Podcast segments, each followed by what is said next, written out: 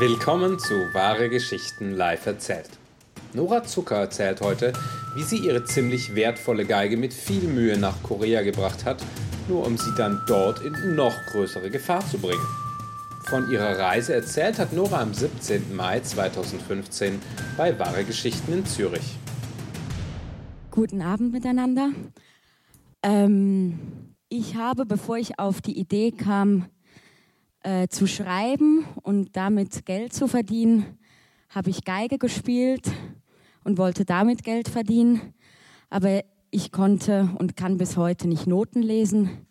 Das heißt, es hat dann nach 13 Jahren ein jähes Ende genommen, meine Geigenkarriere, als ich ähm, bei der Theorieprüfung am Konservatorium Zürich durchgeflogen bin, weil ich offensichtlich die den Teil mit den Noten nicht konnte. Aber bis dahin habe ich 13 Jahre ähm, in einem 80-köpfigen äh, Orchester gespielt, dem Jugendsinfonieorchester in Zürich, und wir waren in Südkorea.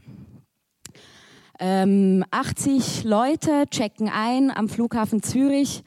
Ähm, es beginnt beim Check-in, dass ähm, ich meinen Geigenkoffer hinhalte und meinen großen Koffer und der Mann sagt, ja, dann öffnen Sie bitte den Geigenkoffer. Und ich dachte, ja, also der andere Koffer ist eigentlich interessanter, aber wie dem auch sei.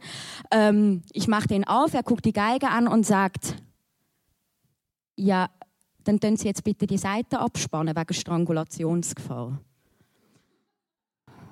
Und dann habe ich ihn angeguckt, habe gesagt, ähm, nein. Und dann hat er mich ein bisschen strenger angeguckt und hat gesagt, ja, dann ist für Sie die Reise hier zu Ende.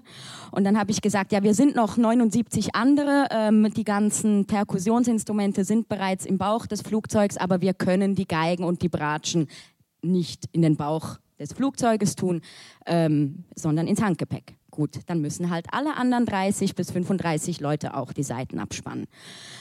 Ähm, als wir ihn dann so weit hatten, dass ähm, dass dem Instrument nachhaltig schaden wird, wenn wir das abspannen, weil sich das Holz verziehen wird, weil wir äh, bereits den Tag später in einer großen Konzerthalle in Seoul auftreten mussten, dass das mindestens eine bis eineinhalb Wochen geht, bis die Instrumente wieder so eingestimmt sind, dass man sie benutzen kann, hat er gesagt, ja gut, dann ähm, schöne Reise, gut. 14 Stunden später ähm, kamen wir in Seoul an, wir wurden da empfangen von, ähm, vom Schweizer Botschafter, ähm, wir standen in einer riesengroßen großen Halle, haben Sushi-Buffet gegessen. Ich habe noch nie in meinem Leben so viel Sushi gegessen. Ich habe vorher noch gar kein Sushi je gegessen, aber so viel ich, werde ich auch nie wieder essen. Und ich dachte, toll, ich bin in Korea, ich werde die nächsten 14, 16 Tage nur Sushi von so großen Türmen essen, dazu Reis, Wein trinken, was weiß ich, schön. Das war das einzige Mal, dass ich äh, eine Sushi-Rolle sah für die nächsten 16 Tage. Wir haben dann vor allem ähm, Fleischeintopf gegessen, wo ich den Fehler machte zu fragen, was es drin hat und der Koreaner mich anguckt und sagt, Doc, zum Glück gab es in den großen Städten dann auch Burger King, wie auch immer. Ähm, wir hatten an einem Abend ein Auftritt. Die Tournee wurde eineinhalb Jahre vorher geplant. Wir waren angekündigt in einem Bergdorf, ähm, wo wir dann auch mit unseren Bussen, also ihr müsst euch das vorstellen, man ist als Schweizerin oder halb Schweizerin, ist man ähm, in Korea ähm, kann kein einziges Schild lesen. Man steigt in einen Bus, die Koreaner nicken ganz äh, herzlich und sagen, ja, ja, einsteigen, einsteigen. Man steigt ein und man denkt nach fünf, sechs Stunden, ja, hoffentlich ist es auch die richtige Autobahn. Ähm, aber hey, wir sind 80 Leute, das wird schon gut kommen. Äh, solche Massenentführungen werden ja hoffentlich nicht jetzt stattfinden. Wir sind äh, in ein Bergdorf gefahren, kommen da an. Wir hatten äh, einen sehr, sehr äh, tollen Dirigenten. Er war Italiener, Kroate ähm, und Deutscher. Das ist eine sehr, sehr ähm,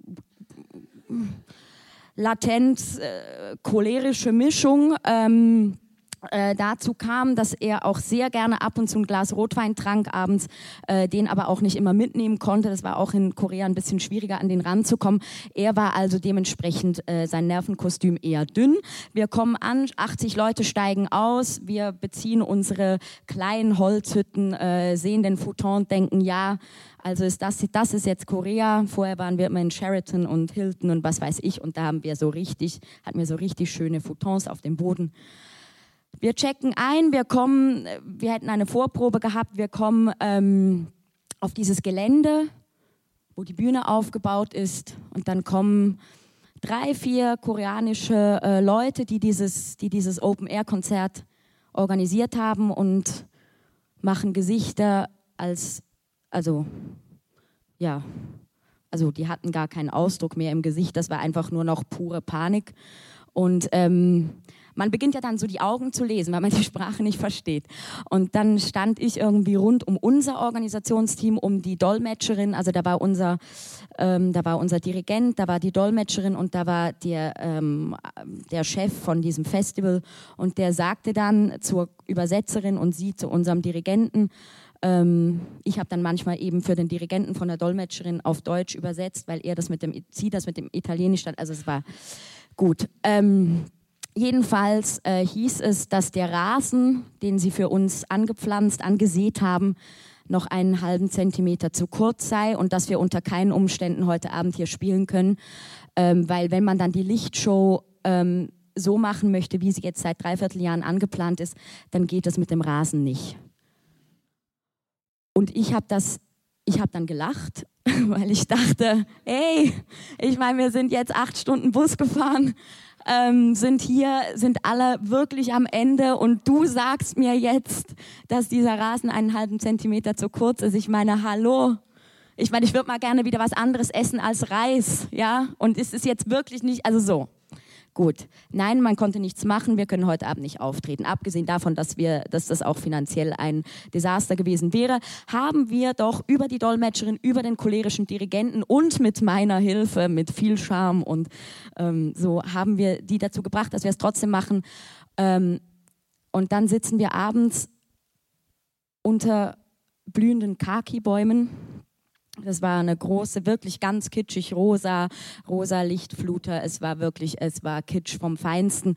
Äh, wir nehmen unsere Plätze ein. Ich war in der, am zweiten Pult in der zweiten Geige und ich sitze da und ich sehe, gucke nach oben und sehe, ja, das ist jetzt mein Schicksal.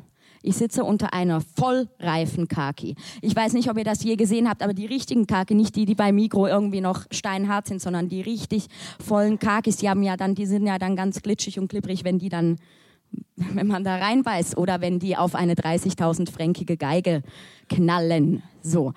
Ähm, ja, die Brahms-Sinfonie, die wir spielten, die geht 45 Minuten ähm, davor muss man, musste man in Korea immer noch eine koreanische Nationalhymne spielen, also nicht eine, sondern die koreanische Nationalhymne, ähm, um, um da, das, bevor man überhaupt auftreten darf. Das haben wir ge gemacht und ich gucke halt immer so mit dem einen Auge nach oben, weil ich kann ja die Noten sowieso nicht lesen. Das heißt, wir haben diese Sinfo die Brahms-Symphonie habe ich wahrscheinlich schon 30 Mal vorher gespielt. Das heißt, ich war ja safe, weil ich konnte mich mit der Kaki irgendwie so.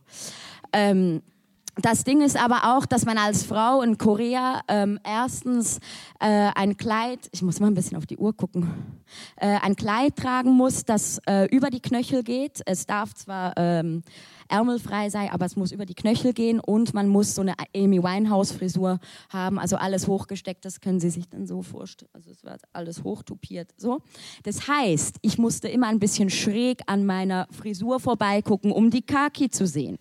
So. Wir haben angefangen zu spielen. Erster Satz ging gut, ging gut. Zweiter Satz okay. Die Brahms, ich weiß nicht, ob ihr Brahms kennt, aber es wird halt dramatisch. Es steigert sich, es steigert sich. Und ich sehe halt wirklich, wie sich diese Kaki langsam, aber sicher von diesem Zweig so am Anfang, am ersten Satz hing sie noch nicht so schief.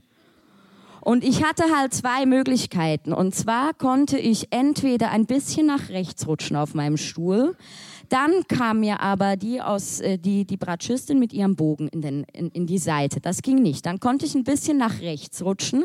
Da fühlte sich dann aber mein äh, Nachbar, mit dem ich das Pult teilte, ein bisschen angemacht, weil der sowieso schon die ganze Tournee lange dachte, vielleicht wird das mit mir und der Nora nochmal. Das wollte ich ja auch nicht. Wenn ich nach hinten, wenn ich nach hinten ging, dann wiederum musste ich gucken, weil wir mussten auch so hohe Absatzschuhe tragen, dass ich das mit dem Gleichgewicht hinbekomme. Also einfach so bleiben, wie ich bin. Gut. Ähm, dann blieb ich so, wir haben äh, weitergespielt und dann habe ich halt gemerkt, okay, wenn diese Kaki runterfällt, wenn die jetzt wirklich runterfällt, dann sind 30.000 Franken im Arsch. Dann muss ich gar nicht mehr erst zurückkommen in die Schweiz. Dann muss ich nicht zu meinem Vater gehen wollen und sagen, hey Papa, äh, das Instrument ist halt wirklich jetzt kaputt, da kann man auch nichts machen, aber hast du schon mal eine, eine richtig teure Geige mit einer Kaki, äh, verfaulten Kaki im Körper gesehen? Nein, hast du nicht. Ja, gut, enterbt werde ich auch. Gut, das wird alles jetzt irgendwie dann, ging nicht gut. Also Option, die Kaki fällt runter, geht nicht. Ähm, Option zwei war halt, ich konnte nicht, mich nicht bewegen und dann merke ich, wie dann gucke ich irgendwann nach vorne und sehe, wie mich mein Dirigent, der rot war, der war dunkelrot im Gesicht, mich anschaut und zwar nur mich. Ganz klar. Und, und er war wirklich, er war, ich dachte, jetzt, jetzt ist es zu Ende. Und ich denke, warum guckt er mich so an? Der sieht wahrscheinlich die Kaki, der denkt wahrscheinlich, die arme Nora, die hat Todesangst, die weiß, die muss nicht mehr nach Hause kommen, die wird keine Familie mehr haben, die wird in Korea am Reis verrecken, die wird, es wird, nie, also, und das ist vielleicht sein Mitgefühl. Nein, er guckt mich an, er guckt meinen Geigenbogen an, bis ich in die Runde gucke und merke, ich bin als Einzige, wenn man Abstrich macht, zieht man den Bogen so, wenn man Aufstrich macht, so. Und weil ich ja zwar nicht auf die Noten gucken musste, weil ich sie nicht lesen konnte, aber wenigstens hätte darauf gucken müssen, ob wir jetzt Aufstrich haben oder Abstrich, war ich halt immer als Einzige mit dem Bogen oben oder mit dem Bogen unten. In Zürich hätte man das vielleicht noch eher machen können, aber nicht in Korea, nicht bei diesen Ästheten, die alles sehen. So, gut. Das Konzert war zu Ende, die Kaki kam nicht runter. Wir mussten von der Bühne, ich muss mir anhören, dass ich die ganze Show versaut habe, äh, weil ich immer falsch gestrichen habe. Ähm, danach ging das alles ganz schnell. Äh, wir gingen zu unseren Bussen. Äh, da standen ungefähr zwischen 700 und 1000 koreanische Fans. Die waren zwischen 16 und 19. Da gehen eben junge Leute noch auf klassische Konzerte. Ähm, die waren alle da, die haben alle unsere blonden, blauäugigen ähm, ähm, Orchestermitglieder ähm, fotografiert. Mich hat nie jemand fotografiert. Ja, nie. Äh, ich konnte dann in den Bus und ähm, als wir dann am nächsten Morgen nochmal an dieser Wiese vorbeikamen, ging ich nochmal hin und diese Kaki hing immer noch einfach an diesem Baum. Danke vielmals. Nora Zucker bei Wahre Geschichten in Zürich. Wenn du unsere Geschichten auch einmal live hören möchtest, Wahre Geschichten live erzählt gibt es einmal im Monat immer am Sonntagabend, nur drei Minuten von der Haarbrücke in Zürich. Alle Termine findest du unter wahre-geschichten.com. Danke fürs Zuhören.